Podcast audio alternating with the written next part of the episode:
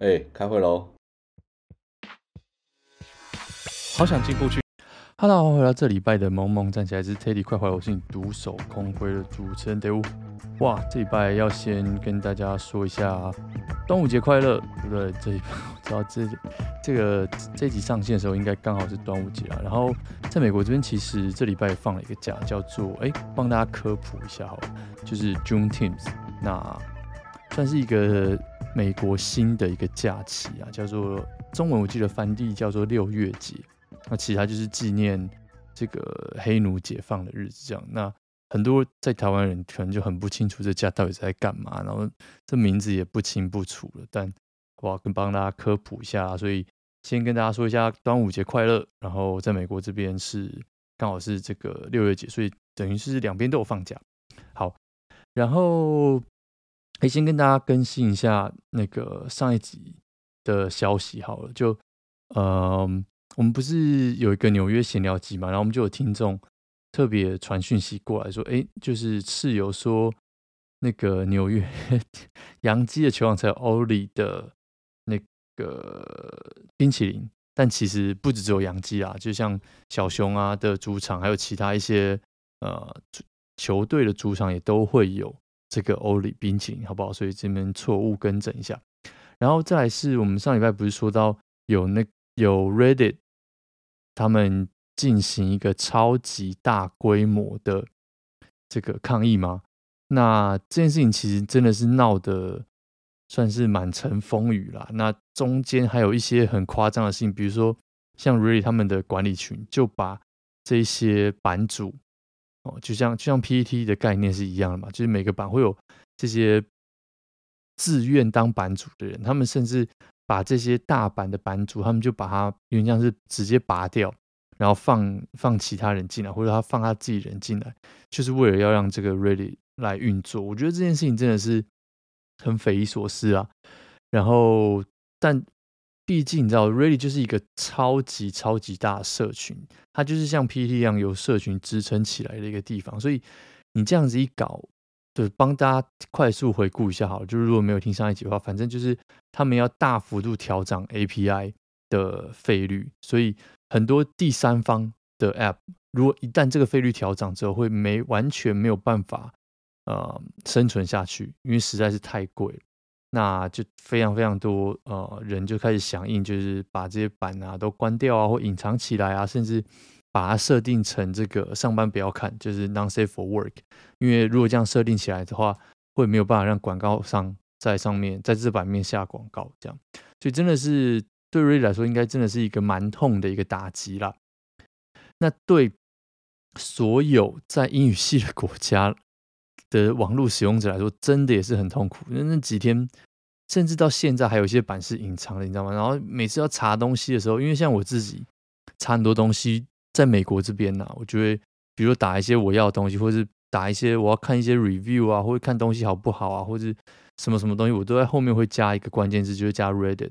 那我就会上网上在上面看一下大家就是网友们的评论。就像我在台湾搜一些东西的时候，我会特别。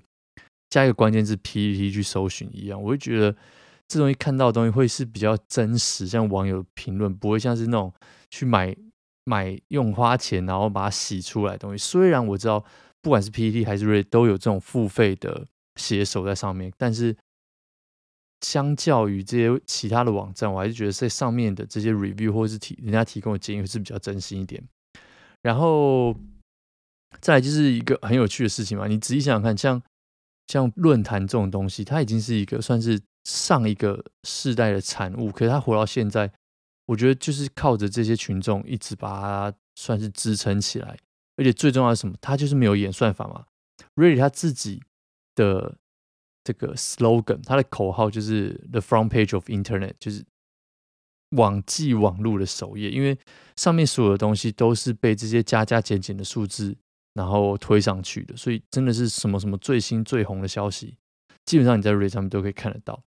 那最近最新的进度是什么？就因为这是一个三天的抗议嘛，那陆陆续续会有很多的版，慢慢慢慢慢慢已经算是解禁了、解封了。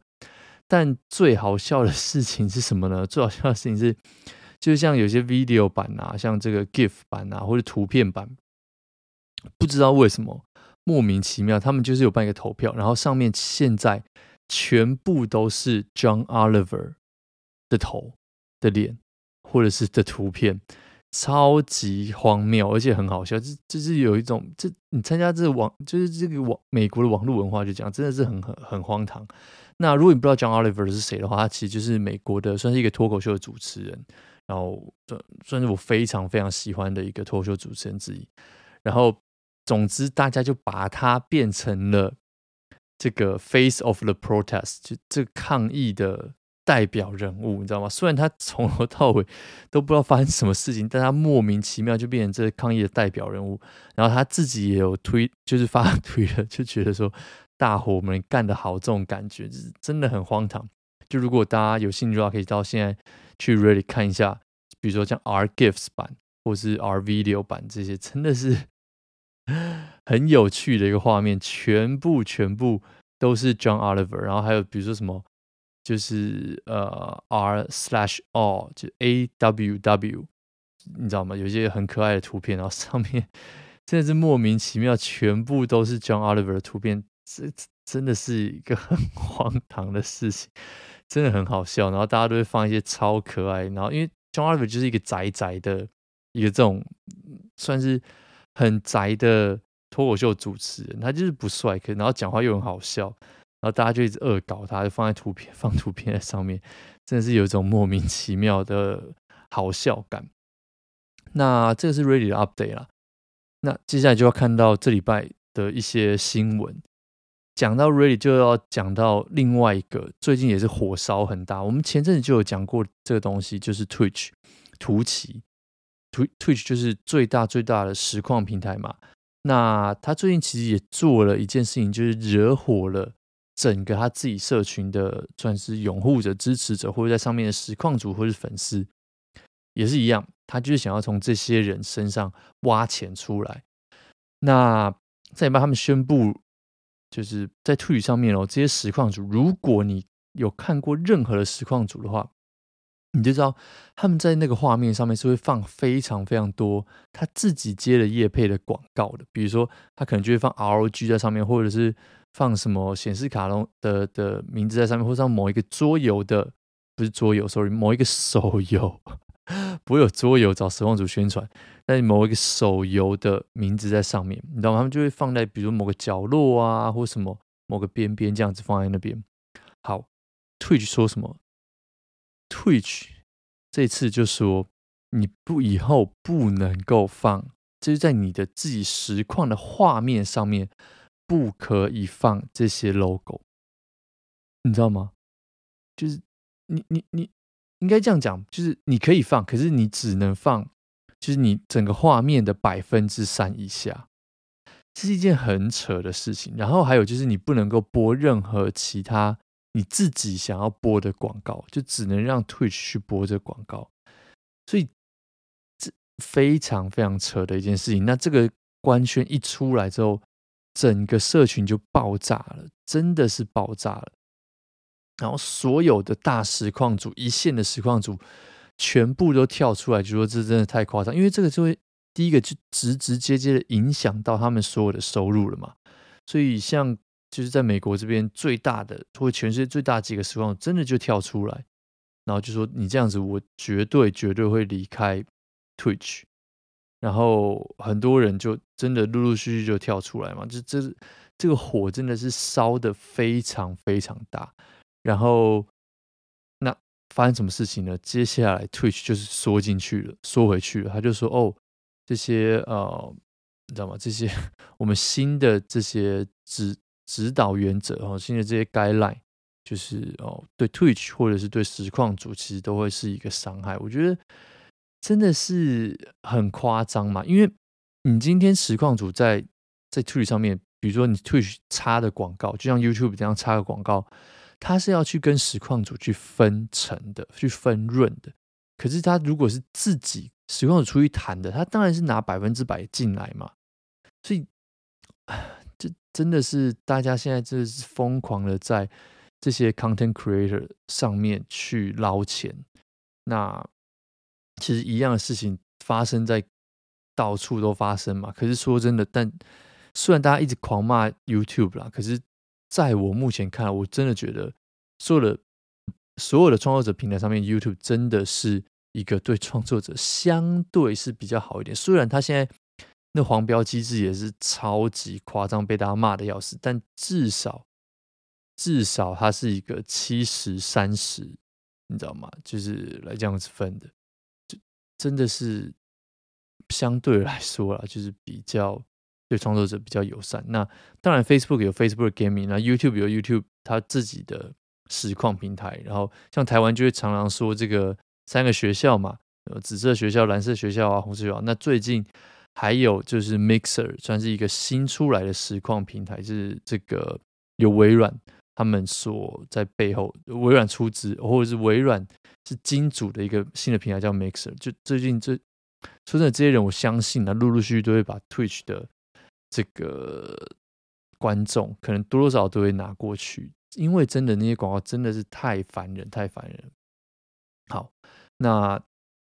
你看，你看到看到 Reddit，然后看到 Twitch，真的你就会知道说，哇，这些真的是不要去想要，你知道吗？从你支持着，你最核心的那些支持者上面去对他动手动脚，真的会造成很大很大的，算是这个反扑啦。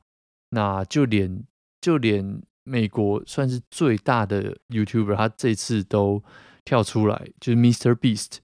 就说就跟 Tui 直接开战嘛，就说，哎，你除你你你为什么不直接把饼画大一点？就你你除了在羊毛身上刮羊毛之外，你为什么不直接把你的农场做大一点？就是你应该要帮助这些创作者赚更多钱，而不是在这些创创作者身上捞更多钱到你身上。我觉得这个是一个比较好的做法。那接下来就看，真的是 我们也只能。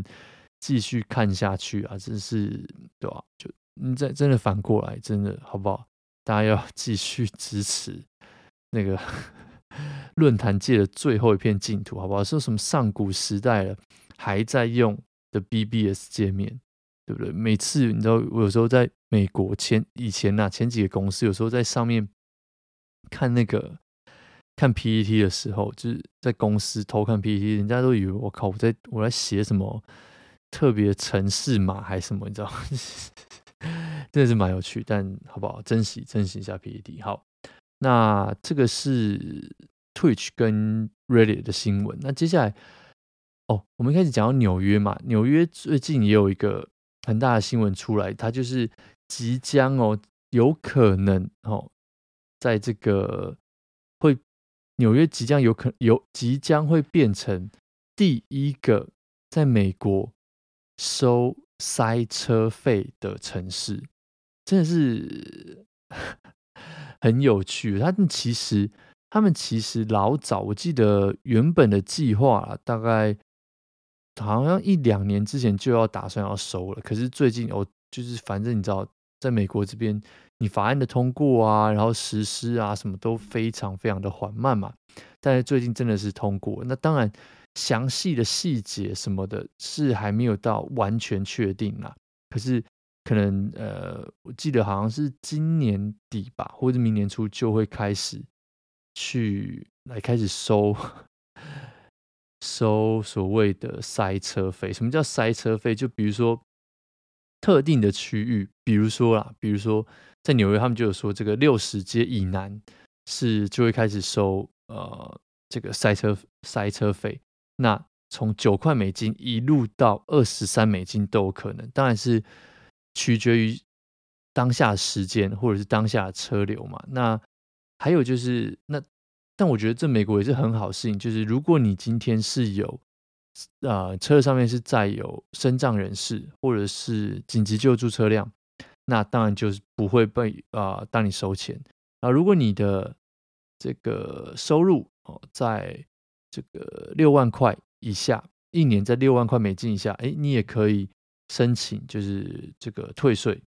那这一整个系列，其实说真的，纽约开车真的是非常非常非常塞车的事情，所以才会大家都在骑脚踏车嘛，因为骑脚踏车真的会比会比开车快。就大家说台北很塞啊，洛杉矶很塞啊，我跟你讲，再怎么塞都没有纽约曼哈顿岛上塞，那真的是非常非常可怕的是一件事情。所以他们这个决定，我觉得是蛮好的啦，就是有大众运输，因为毕竟那个地方是一个大众运输工具非常非常发达的地方，那为何不，对不对？就你要开车，那你就多付一点点钱。我自己是觉得这个。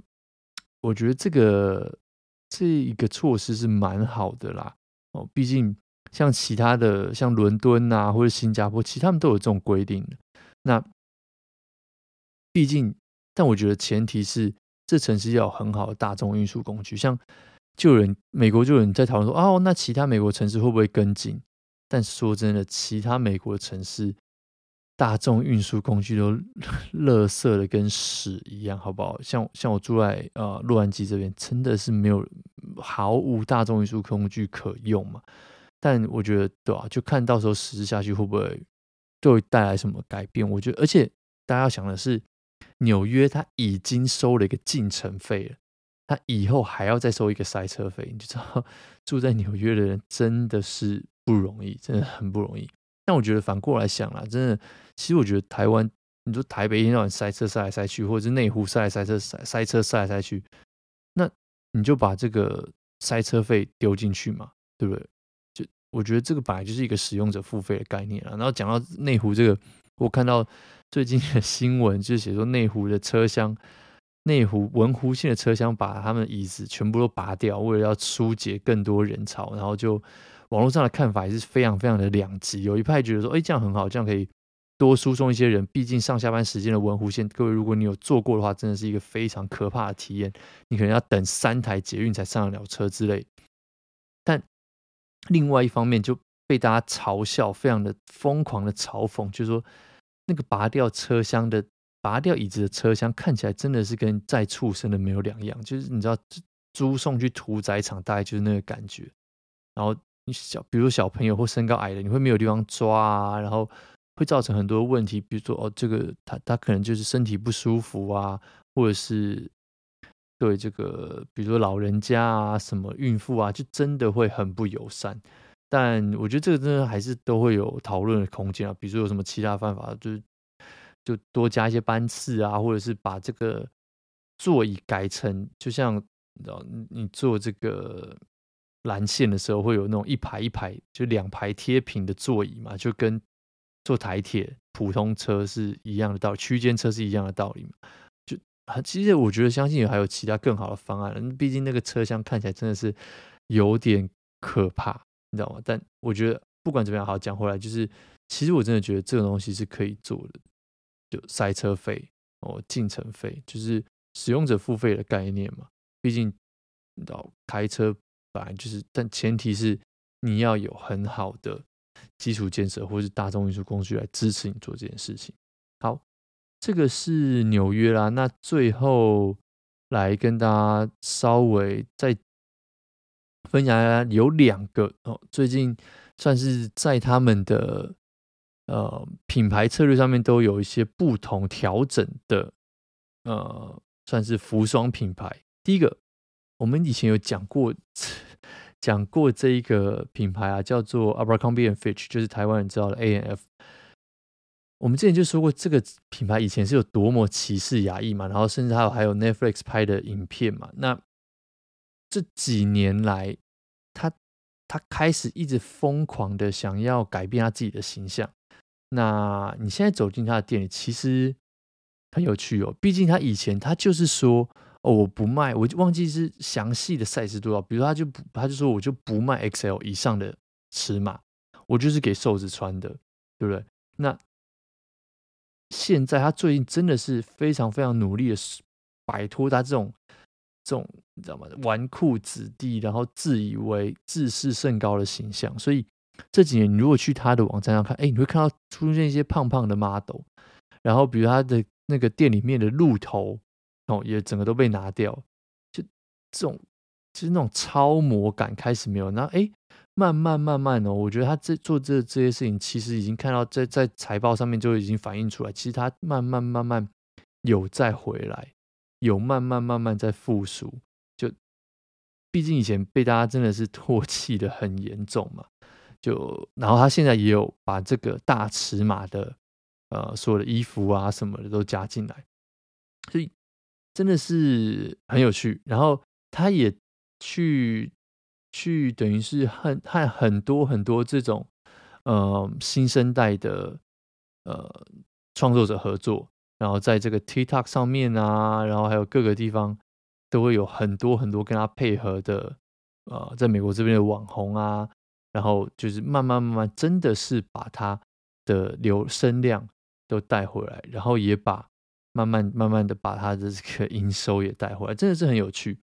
然后另外再转过来看一件事情，就是中间这个就是在在服饰业这边啊，在在消费者行消费者的等于是他购买的东西上面。至少啦，在现在就是过了疫情之后，我们现在看到的一个趋势是，中阶的这些牌子其实都过得还蛮不错。什么叫做中阶？就是我们讲过超级多，是像虚印这种东西嘛虚印就是在低阶嘛。那比如说好，你这个 Zara 或者是呃 Forever Twenty One 这种这种便宜的，算是在低阶。那中阶上来就是什么？比如说 Abercrombie and Fitch。然后 American Eagle 或者是 Urban Outfitter，像这种中阶的，其实，在疫情过，他们都表现的真的真的是蛮好的。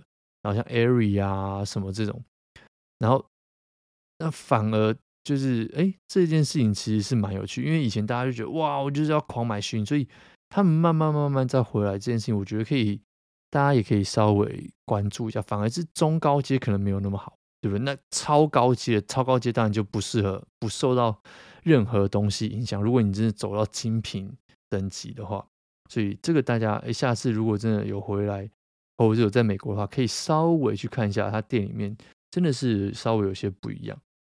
那最后一个要讲的另外一个牌子呢，就是 Nike。Nike。它最有名的事情是什么？如果纯粹以它卖的角度来讲，就是它是做非常非常非常好的，呃，在美国叫 D to C 嘛，Direct to Consumer，就它直接从自己在网站上面卖。不得不说，Nike 的网站、它的购物车、它的会员系统、它这种里里扣扣，然后比如说在网络上网站上面购物的体验，它的那种播放。就是 model 穿衣服的影片什么的，真的真的强烈建议大家去看一下，做的真的算是我觉得美国应该是很少有人比他强，至少以服饰来说。那他一直以来都被当成你知道教科书里面的模范，就以我还记得以前在大学念书的时候，是 你真的会在教科书里面看到，就是 Nike 做做这件事情做得多成功，做得多好，什么什么。那当然，后来很多很多新的牌子就开始跟他们做一样的事情嘛，就是他不铺货到通路上面，他就只在网络上卖，直接只做 D two C。当然，Nike 还是有铺很多通路了。可是，比如一些新的，当时出来的时候，新的一些牌子，比如像 Old Birds，那么他就是只在网上卖，或者是他只有在自己的店里面卖。那这个是大概过去五六。甚至十年来的一个趋势，但是，但是这个最近啊，最近大概这一两年来，开始他们慢慢决定哦，要把货铺回去这些通路商里面，这是一件很有趣的事情。像这个，我们刚刚讲到 Oberts，Oberts 最近就说他开始要把货铺到呃美国很大的百货公司，像 Nordstrom 里面，还有像一个户外用品店叫 REI 里面。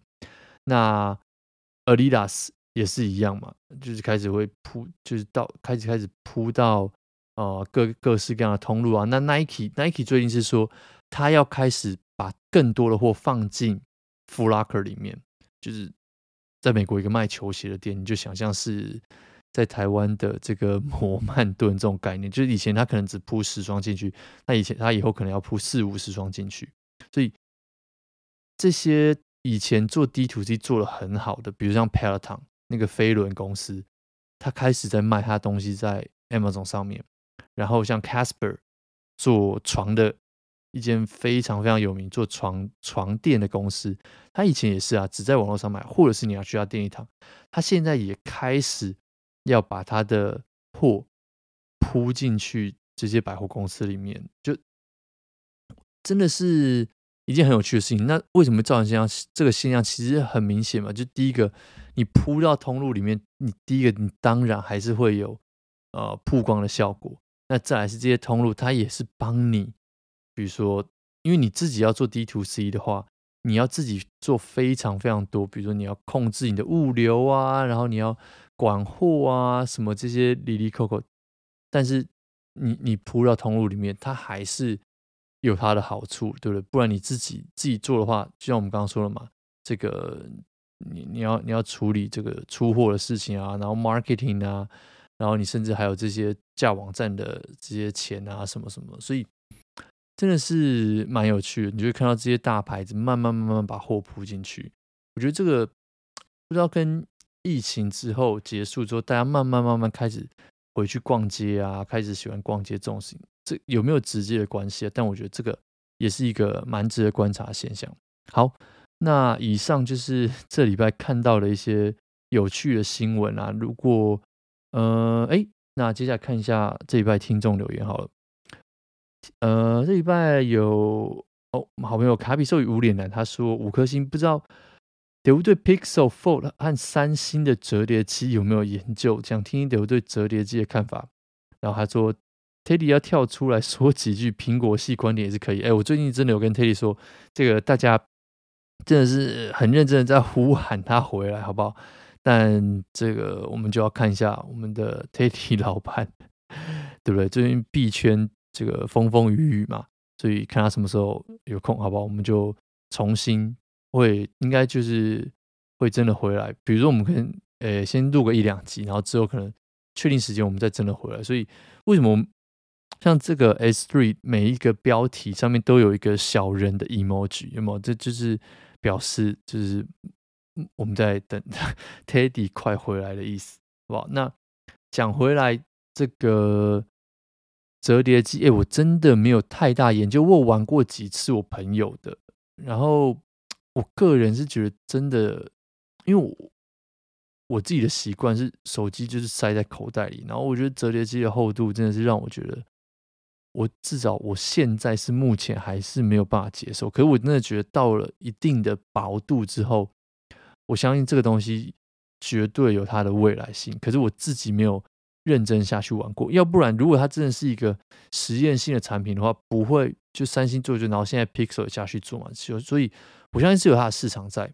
那有点好笑，就有点像回到以前最当初当年什么各式各样折叠机、掀盖机的年代，可是现在全部都是一镜一幕。但我相信这个是一个慢慢慢会看到，如果真的有做好的话，它某种程度可能真的是会是一个趋势，也不一定，但。对我来说，我现在就觉得这东西有够厚，我们没有到很喜欢。对，好，那就这样子。如果喜欢的话呢，记得到 Apple Park 开始刷个五星留言，Spotify 也可以刷个五星。然后 Telegram，Sorry，不是 Telegram，怎么讲出 Telegram？Instagram 也可以找到我们啊，找到我，找到室友，或者是找到 Teddy，跟我们聊天、聊天、留言问好。OK。那我们这一集就到这边结束喽，我们下礼拜再见，拜拜。